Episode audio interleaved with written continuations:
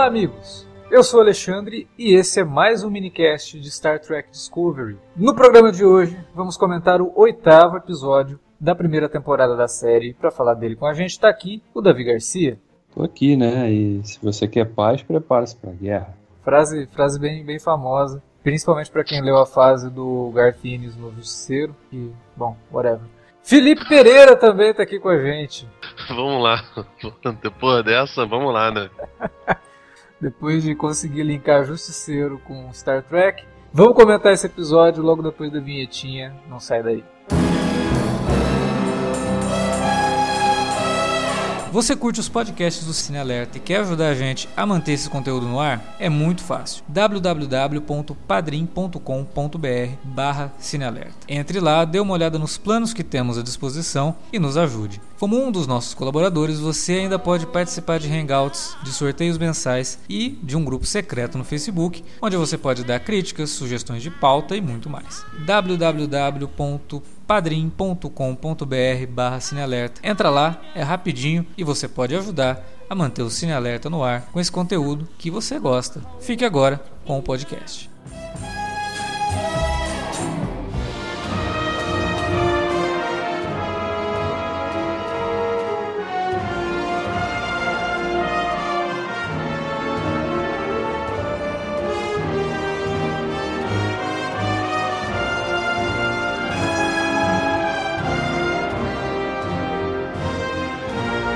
Se nas últimas quatro, cinco semanas a gente todo o programa fala assim, pô, vamos repetir aqui, esse episódio foi ótimo, a série tá melhorando a cada semana, tá indo muito bem, não sei o que. Dessa vez, eu pelo menos não vou poder falar isso, porque eu achei o episódio essa semana bem fraquinho, assim. Mas dá pra perceber que ele é uma preparação de terreno pro mid-season finale que vai ter semana que vem. Mas esse episódio hum, não me desceu tão bem não, cara. E o pior é que ele tinha boas ideias, tinha coisas legais para ser trabalhadas ali, mas preferiram partir para outras subtramas. Eu achei meio caído, e principalmente toda a parte envolvendo os Klingons, cara. Tá faltando alguma coisa nisso tudo aí, e eu espero que o próximo episódio, como vai provavelmente ter um gancho pra metade da, da, da primeira temporada que volta só em janeiro, talvez dê uma, uma reviravolta, alguma coisa do, do tipo aí.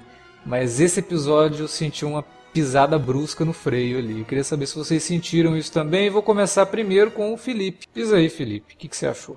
Não, então, eu, eu achei que de fato parece que, tá, que o carro tá com o freio de mão puxado mesmo que é uma pena, sinceramente. Porque a história tava correndo legal. Eu gostei do episódio visualmente, cara, mas para ser sincero, eu achei a história meio fraca, sabe? Foi, foi um filler muito desnecessário. E, e pior que o último episódio também foi filler, mas foi tranquilão, né, cara? A gente gostou do, do episódio, porque tem cara de, de, Star Trek, tem cara de jornada. Esse, ele já começa num, num, num mega conflito, que já me deixa um pouco grilado, não pelo fato de ter conflito em si, porque, de fato, como estava acontecendo uma guerra, a gente sabe que o status quo do, do, dos episódios vai ser mais agressivo, vai ser conflituoso, diferente do que a gente normalmente vê nas séries de jornada. Mas nesse episódio não coube muito, cara, porque toda toda coisa, toda trama, especialmente aqui o Saru, cara, me deixou um pouco incomodado.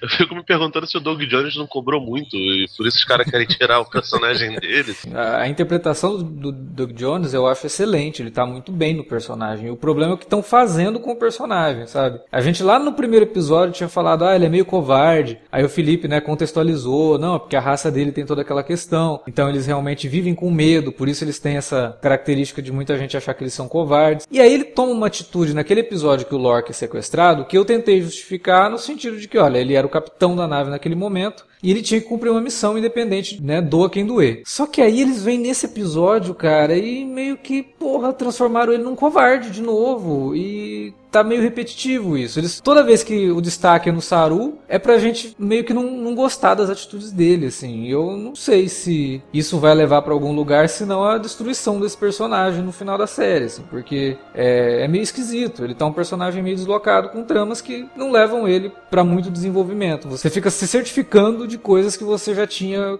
como preceitos antes de conhecer o personagem. E isso que você falou do começo do episódio tem uma batalha, pô, a batalha é super bem feita. De novo mostrando que a série tem efeitos visuais excelentes. Só que ela é para estabelecer uma coisa que a gente já sabe, que a Federação tá acuada pelos Klingon. Né? E que os Klingon milagrosamente conseguiram replicar a tecnologia de camuflagem da nave do Tukuvma, né? E aí a gente já fica naquela coisa que realmente a última vez que a gente viu Vok com a, a Laurel não foi concomitante às ações daquele episódio, sim foi muito antes, cara, porque é pouco tempo demais para eles conseguirem replicar uma tecnologia avançada daquela. É pouco tempo para Laurel ter toda aquele aquela discussão com, com o Call que a gente viu nesse episódio. Porque realmente dá a impressão que muito tempo se passou ali, sabe? Então, essas coisinhas para mim estão me pegando. E aí, aquele discurso dela sobre o Vok também, ah, eu perdi ele para sempre, não sei o quê, né? Dando aquela jogadinha de que aquela teoria nossa lá e de todo mundo que tá assistindo a série vai acabar se concretizando. É, e se não for isso, eles teriam que explicar, porque esse gap que fica entre a última vez que a gente vê o Vok e a Laurel e a próxima vez que a gente vê a Laurel e ela já tá sozinha, esse gap é fundamental, cara. Eu acho que se eles não conseguirem explicar isso direito de uma forma que convença o espectador ao mesmo tempo que faz sentido dentro da trama, ao mesmo tempo que também melhore o desenvolvimento desses personagens, esse é o ponto que eles podem jogar muita coisa a perder em relação à trama que eles estão desenvolvendo nessa temporada, entendeu? E é isso que é meu medo. Eu, eu concordo com vocês nesse sentido, porque esse episódio deu uma desacelerada mesmo na, naquela crescente que a série vinha, vinha apostando nos episódios anteriores, né? E embora visualmente seja um dos mais impressionantes, principalmente na aquela ambientação toda do planeta Pavo ali, que parece até um pouco Pandora, né? Do Avatar. Só um pouquinho. Aquela coisa um com, com, seres assim, bem, né? São ali é, é, orgânicos da natureza, né? Convivem. Só acha isso porque é azul, caraca. Tudo azul agora também é Pandora. Eu achei uma Não, mistura, é, eu achei uma mistura de Pandora com o Mogo de, do Lanterna Verde, que é aquele planeta que é um Lanterna Verde. Mas tem essa. É porque essa coisa da natureza integrada, né? O, os seres que já estão totalmente é, organicamente ligados à natureza, essa ideia aí, né? O, o planeta já totalmente equilibrado. É, e não tem como negar né, que inspiração, uma das inspirações deve ter vindo aí, dessas histórias aí. Mas o, o, problema todo do episódio é que, embora ele comece de fato com, com sequências de ação bem legais, né, e as batalhas, e até introduzindo de novo, reintroduzindo, melhor dizendo, a questão do, do Stamets, né? Porque quando a gente vê ele saindo lá da, da, da, daquela máquina ali que proporciona os deslocamentos ali espaciais, ele voltou a ser aquele Stamets do início, né? O Stamets mal-humorado e tal. Tem uma coisa... Não era só porque ele... É, mas tem um negócio aí, cara, que de novo volta naquele negócio lá do universo espelho, entendeu? Quando ele surge assim, ele chama a Tilly de capitão. No é. primeiro episódio que a gente encontra a Tilly, ela fala que ela gostaria de ser capitão. E aí ele já te deixa uhum. uma, uma pulga atrás da orelha, assim, de que o Stamets ele pode estar tá viajando entre realidades, e aí ele não tem as memórias de quando ele tá lá, e o Stamets da outra realidade pode trocar de lugar com ele, por isso que tem aquela cena no espelho. Eles estão uhum. preparando uma coisa assim muito sci-fi fora da caixa pro Stamets. E eu acho até que eles poderiam ter colocado mais Stamets nesse episódio. Senti falta dele nesse episódio. São poucas cenas, assim. E você percebe que o mais interessante que aconteceu nesse episódio é isso, que é relacionado a ele. Assim. Até porque no episódio anterior ele teve uma participação tão preponderante, né? E a gente viu, sendo o Stamets é, simpaticão, e aqui se ele tivesse uma participação de novo importante, sendo esse Stamets é, ranzinza, né? Antissocial, estaria um contraponto legal, né? Para o que a gente viu no, no, episódio da semana passada. E aí a gente vê esse cara que realmente não, você fica na dúvida se se ele está confundindo as memórias, né? Ou se até nesses deslocamentos ele vai para o futuro também, ele vê alguma coisa do futuro, que no futuro ela pode ser capitã, né? Não necessariamente numa outra realidade, pode ser nessa mesma, mas no futuro. Né? E, e, ele já confunde, confundindo realidade, confundindo tempos, confundindo dimensões, sei lá. É, isso ainda está no ar. É um dos personagens mais interessantes agora, né? Dentro desse contexto todo, junto com a Michael, para mim, é o Stamets, sem dúvida nenhuma. Eu, eu queria parabenizar você, o, Davi, porque você conseguiu colocar preponderante numa frase e fazer sentido, cara. Parabéns, porque. Negócio complicado. Estamos, aí para isso, né? A partir de agora, tudo que você fala, eu tô acreditando. Qualquer teoria, fala, caramba, não sei o que, porra, brother, certeza. Se você conseguisse botar um vicissitude, irmão, então, porra. Vicissitude só pro próximo episódio.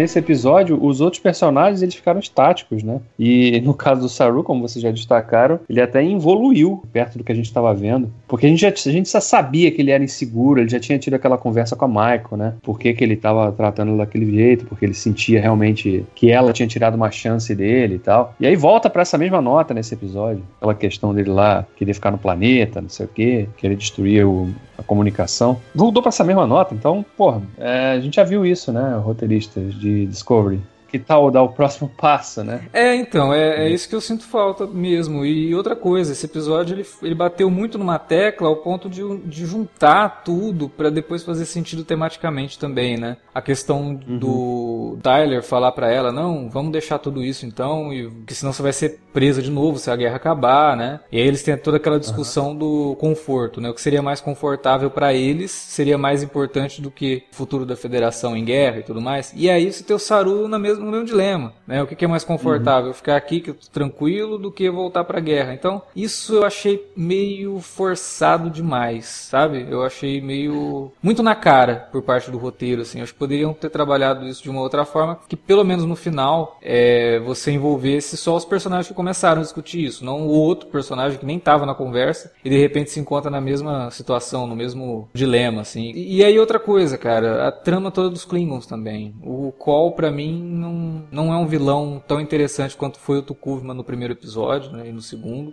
Ele tá um é. vilão muito unidimensional, que é só o cara é. que quer tocar o terror para tocar o terror, sabe? Não... não há uma contextualização, né, pro por que ele pensa, por que ele age, por que, que ele é mauzão assim, unidimensionalmente mauzão. Ele foi, a família dele foi destruída, torturada por alguma nave da Federação, sei lá. Não tem nada, ele é só, ele só tem ódio do, do, do dos humanos e é isso.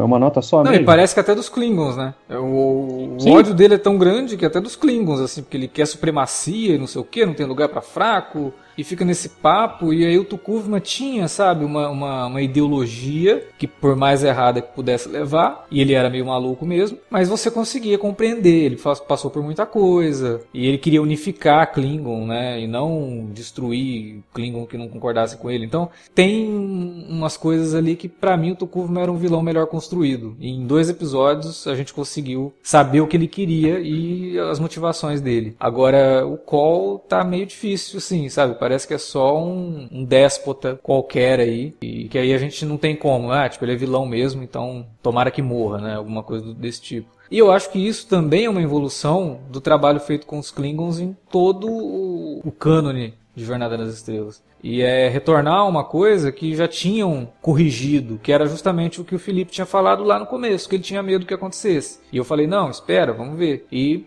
sei lá, né? A Laurel dá ali a entender que tem outros planos, que ela pode é, ser uma ferramenta dentro da guerra, né? dentro do, do, do, lado dos Klingons, também fundamental para acabar com essa guerra. Mas ela tem as motivações dela que não nada tem a ver com federação e tudo mais, né? Ela também tem ali os seus motivos. E vamos ver agora o que, que vai levar a isso. É, só que, porra, tudo, toda hora que apareciam os Klingons eu achava um saco. Esse episódio para mim foi terrível com, com, com os Klingons.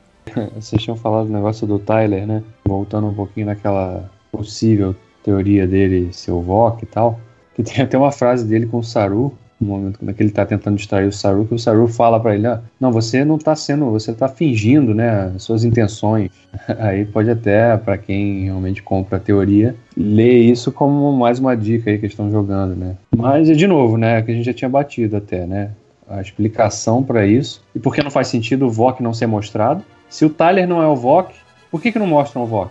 Ele tá em algum lugar, não tá? É, a... Ele não morreu. Então, a Laurel fala que perdeu ele para sempre. Aí você fica naquela. Pois é. né? Então é isso. Tipo, ele é. não tem como voltar a ser Klingon. Ele virou um humano e para ela os seres humanos devem ser asquerosos, então ela perdeu o Vok para sempre. É uma interpretação válida, mas não. Por isso que eu falei, é esse, essa distância, esse gap entre a última vez que a gente viu o Vok e a primeira vez que a gente viu o Tyler. Né, que coincide com a primeira vez que a gente vê a Laurel no comando de uma nave. E que, de novo, ela não está mais no comando daquela nave. É. Quer dizer, pelo menos não aparenta estar. Então, esses aí são os elementos que a série está deixando guardado para um momento de revelação muito grande. E que, se não for bem trabalhado, cara, ela vai perder assim, a atenção de boa parte dos espectadores que estão acostumados com séries recentes. Tem reviravoltas, mas quando consegue juntar tudo, Fica todo mundo, caramba, olha isso que legal, que bem feito. Só que a gente já sabe identificar quando não é bem feito mais, sabe? E a gente sabe quando que é só um, um mero plot device ali para mover com a história e fazer a gente perder tempo com coisinhas que eu, particularmente, é, semana passada, se foi um episódio filler, não me interessa. Foi um episódio muito melhor do que esse. É, esse, ele tá te preparando para uma coisa, porque aí ele te deixa um gancho, que você fala, nossa, né, agora vai ter um, um, um, confronto direto entre a Discovery e a nave do Call. Que legal, né? Só que a gente perdeu 45 minutos para chegar nisso. E eu achei meio desnecessário. Então, colocasse esse episódio como foi a estreia, dois episódios exibidos no mesmo dia. Juntos. Né? Acho que melhora bastante a, a é, percepção eu, de tudo, assim. Né? Eu, particularmente, não, sou muito fã dessa coisa de episódios quebrados, parte 1, parte 2, não. Mas se você vai quebrar, né, não exibindo junto, a parte 1 tem que ser muito boa, cara. Pode ser um troço meia boca para te vender um gancho que é legal, que o gancho desse episódio de fato é legal. Uma segunda parte que pode ser muito boa. Tá, mas é a primeira metade, então a gente faz o quê? Só ver cinco minutos e o resto descarta? É, várias séries, né? Principalmente nos anos 90, lançavam episódios duplos como se fossem filmes, né? E aí, uhum. alguns desses episódios, os piores, você conseguia definir onde terminava a primeira parte e onde começava a segunda. Mas quando era bom mesmo, você assistia os, a, a, esse filme né, feito com dois episódios juntos sem perceber essa transição. Porque o negócio tinha uhum. sido pensado para realmente ser uma história em duas partes, mas que na verdade é uma história só. É, esse episódio, ele começa com uma trama, ele termina essa trama e já dando o gancho para o que vai acontecer no próximo, que é uma continuação direta, só que essa primeira parte da trama, ela é muito isolada, sabe? Ela não te deixa realmente instigado a voltar para a próxima semana para conferir a continuação disso, porque ela terminou uma parte da história, né? Quando na verdade deveria ser uma história dividida em duas partes. Então você teria um momento ali de um grande gancho, de uma grande situação para te jogar para o próximo. E eu acho que faltou isso aqui também. Então, para mim, ele me parece mais uma ponte pro mid-season finale do que efetivamente um episódio é, em duas partes, sabe? Não, eu não senti que é um episódio em duas partes. Eu, na época que eu escrevia sobre Arrow, uma das coisas mais legais que eles conseguiram fazer, até nas temporadas ruins de Arrow, e episódios ruins, era pegar os três últimos episódios da temporada e transformar aquilo numa história realmente em três atos. E que cada episódio funcionava como um ato dessa história. E conseguia dar uma liga que eu falava, cara, uma pena que o episódio é ruim, porque existe uma, uma estrutura, a, a linha narrativa é boa, o roteiro é ruim, os personagens não estão agindo de acordo com o que deveria e tudo mais, mas a linha narrativa tá bacana. A forma como um episódio termina e o outro começa, você percebe que é imediatamente, né? Você não sente que ah, terminou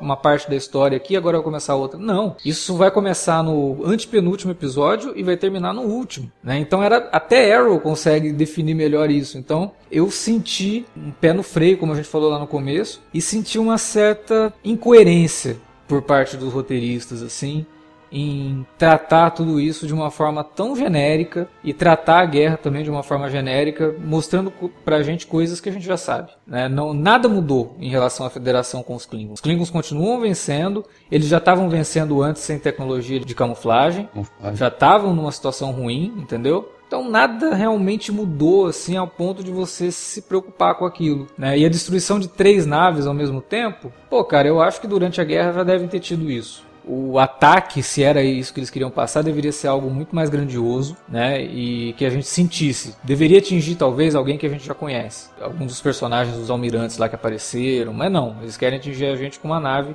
de desconhecidos que para mim não funciona. Eu até acho que uma nave de desconhecidos representa bastante como que pessoas inocentes estão morrendo na guerra. Mas da forma como foi feita, eu achei que é qualquer coisa. Eu achei até banal. Porque quando você acompanha quem você não conhece, aí você se preocupa. Só mostrar a morte por mostrar, eu achei meio qualquer coisa, assim. ficou faltando sentimento realmente nesse episódio aí. Posso falar uma coisa que é meio, meio triste de talvez constatar tão cedo? Eu não gosto de quase nada que, que toca os Klingons até agora. E eu não sei exatamente qual é a intenção do, dos produtores, do showrunner, seja lá quem for, sobre o mote principal de Discovery. Se é realmente explorar a guerra contra os Klingons, ou se é usar a guerra contra os Klingons pro, como uma guffin para falar de outras tantas coisas caras à, à Jornada nas Estrelas. A questão é que se o plano deles é usar a guerra contra os Klingons para fazer um comentário inteligente, esse negócio não todo, tá pô, funcionando cara, não. É muito, é, tá, tá assim, tá bem pobre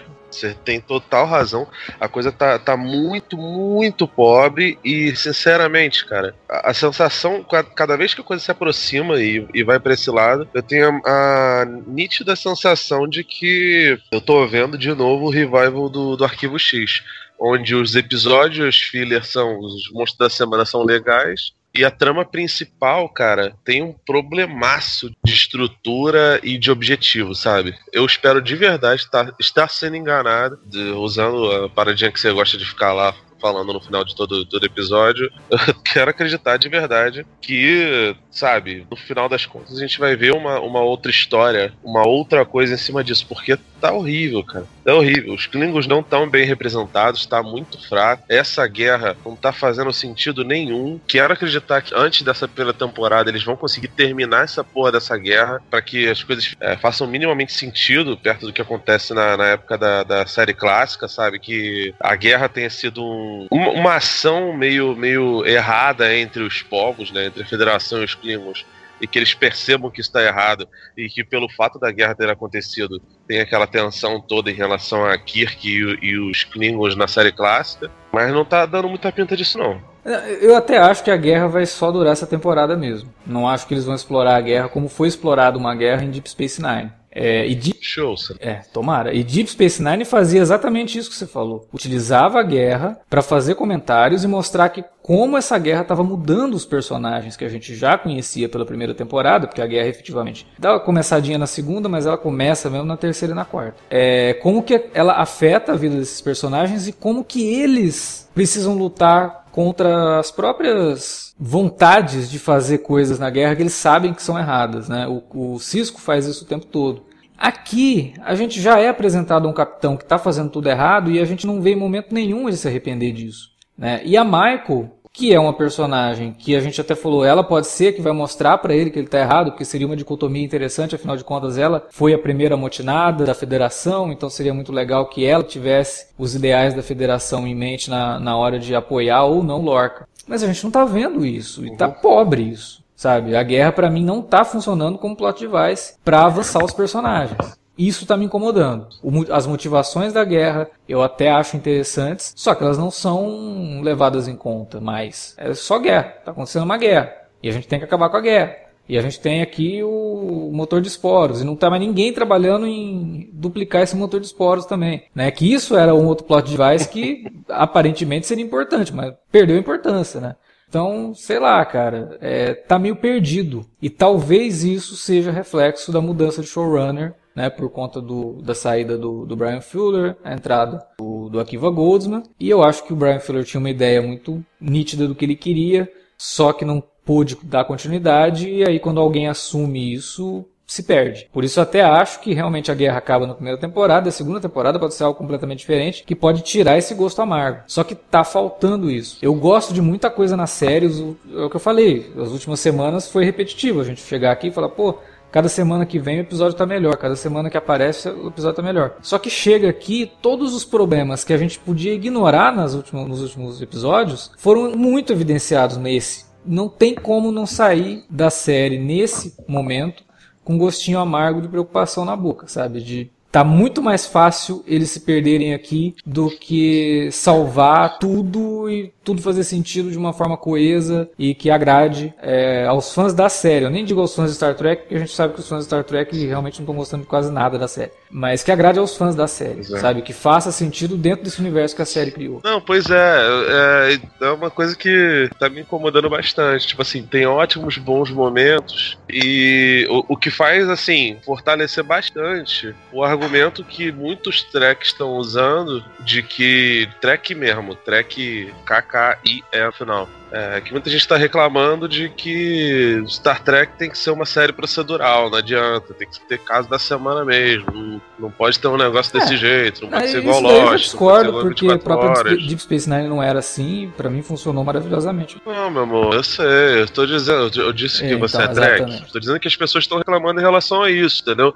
E aí, a partir do momento que tem uma série que é completamente desse jeito, onde os eventos do episódio anterior necessitam, até mais do que Deep Space Nine e Enterprise, que acho que foram as Essa Enterprise é a terceira temporada. Não é a terceira temporada do arco os Índia, East, é, sei é, lá. Eu... De certa forma, isso acaba ratificando e, e deixando essa galera, minha, ao meu ver, já usa uns argumentos bem ruins, uma sensação de que tem razão, sabe? Não tem razão, cara. Não necessariamente. A coisa não, não precisa ir por esse não, lado. É, exatamente. Né? É, pode ter dado a impressão que a gente está criticando demais a série, mas, como eu falei, é um episódio que evidencia muitos problemas dela, né? E aí não tem como a gente ignorar. Eu acho que tem coisas boas no episódio. eu gostei de todas as cenas dos Stamets. Só que eu achei que o episódio faltou é, nesse, nesse, nesse sentido, assim. Porque ele começa a trabalhar um negócio com os temas e de repente ele some do episódio acabou. E, e, desculpa, assim, a gente tá fazendo um exercício complicado, como eu vivo falando, do lance de usar os mini caches, mas se o final da temporada for ruim, cara, pô, eu vou, obviamente, lembrar com carinho do, dos,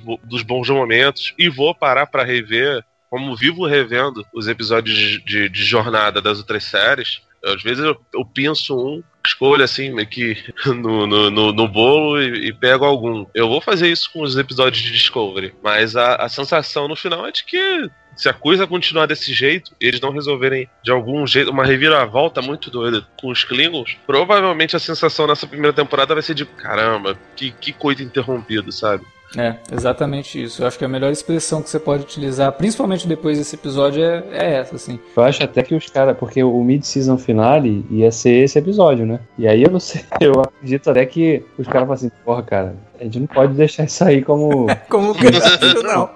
Senão ninguém não, volta. O pessoal não volta.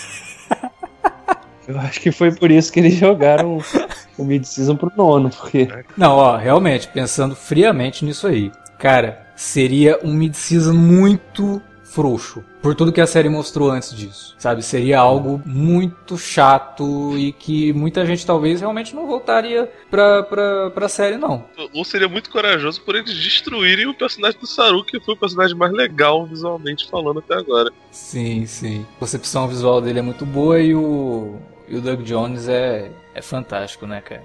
Só não gostei dele correndo, aí ficou uma merda. Ah, Puta verdade, teve o Saru em CGI, cara. Isso daí foi. bem ruim, desnecessário, hein? E as cenas de ação dele brigando com a Michael também ficou bem ruim, cara.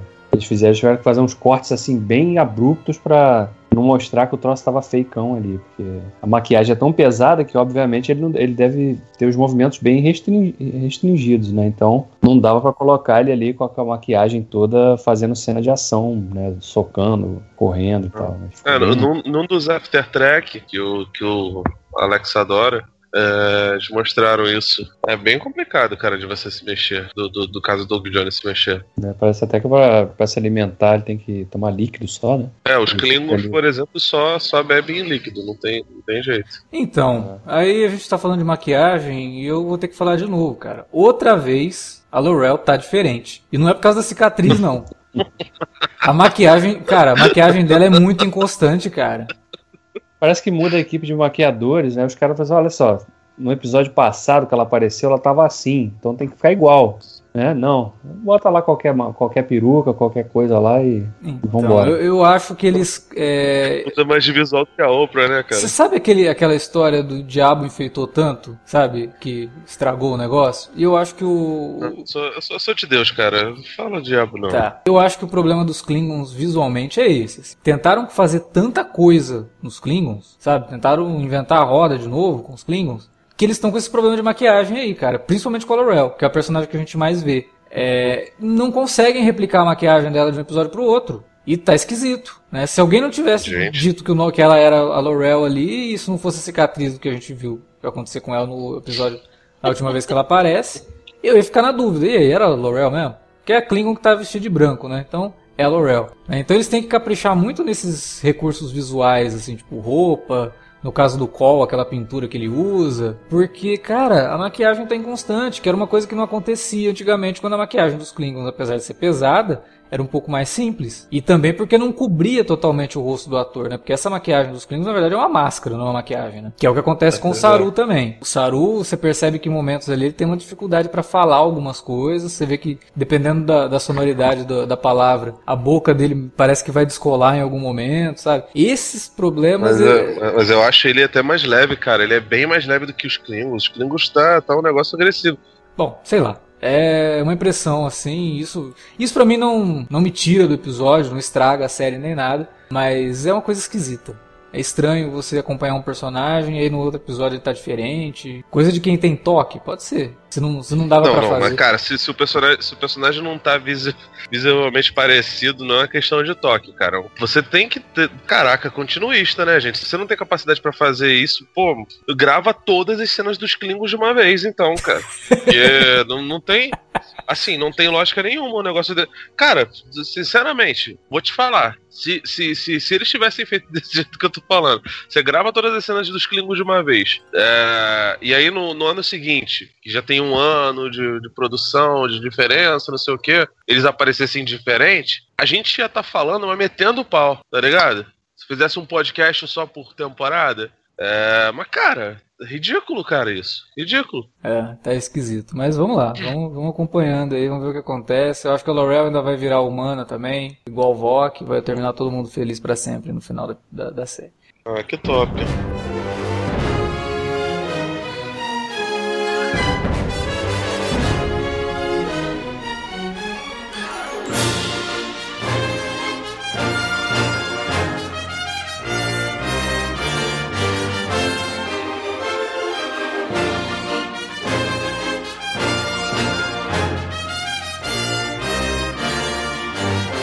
Bem, era isso que tínhamos para discutir sobre mais esse episódio de Star Trek Discovery. Na próxima semana voltamos pro último dessa metade de temporada, depois só em janeiro. Fala pra gente o que você achou desse episódio na área de comentários ou no e-mail alertavermelho@cinealerta.com.br. Você também pode falar com a gente pelas redes sociais, facebook.com/cinealerta ou cinealerta no Twitter. Utilize as redes para divulgar o nosso conteúdo e para falar com a gente. Continuando com o nosso agradecimento aos padrinhos do Cine Alerta, né, os padrinhos que tanto ajudam a gente aqui e uma ajuda extremamente necessária para que a gente continue com os podcasts. O agradecimento dessa semana vai para o Marcos Rocha, que já é um ouvinte antigo do podcast e bati um papo muito legal com ele por e-mail sobre Star Trek, inclusive. Então ele provavelmente está ouvindo esse podcast. Marcos, muito obrigado por gostar e por confiar no nosso trabalho ao ponto de né, contribuir ali no Padrim. E o Marcos, ele é tão gente fina que ele não gosta muito de redes sociais. Ele até falou: não, não precisa nem me acrescentar lá no, no grupo secreto. Eu já me sinto bem em só contribuir. Vou acompanhar vocês como sempre. Mas se você tem redes sociais, se você gosta de utilizar o Facebook, saiba que se você for um dos nossos padrinhos, você vai participar do grupo secreto e vai poder conversar com outros padrinhos, dar dicas, sugestões pra gente, diretamente pra gente, né? E conversar com a gente lá sobre a série, sobre os filmes que a gente comenta aqui. Para contribuir no Padrim é muito fácil, www.padrim.com.br barra cinealerta, entra lá. O menor plano já ajuda a gente pra caramba, como eu sempre falo por aqui, se todos que escutassem o nosso podcast contribuíssem no menor plano, cara, a gente estava bem mais tranquilo do que a gente está agora. Principalmente para melhorar a nossa estrutura aqui, gravar novos programas, conseguir é, investir em outras séries também para continuar gravando. Então é isso, gente. padrim.com.br/barra cinealerta. Semana que vem a gente volta com mais minicast de Star Trek Discovery, vai ser o último, mas temos também os alertas vermelhos e os alertas de spoiler que terão pelo menos dois aí de grandes blockbusters, né? Espero que sejam tão bons quanto o valor que eles custaram para serem feitos, né? Tomara. é isso, gente. Valeu pela audiência de vocês. Até semana que vem.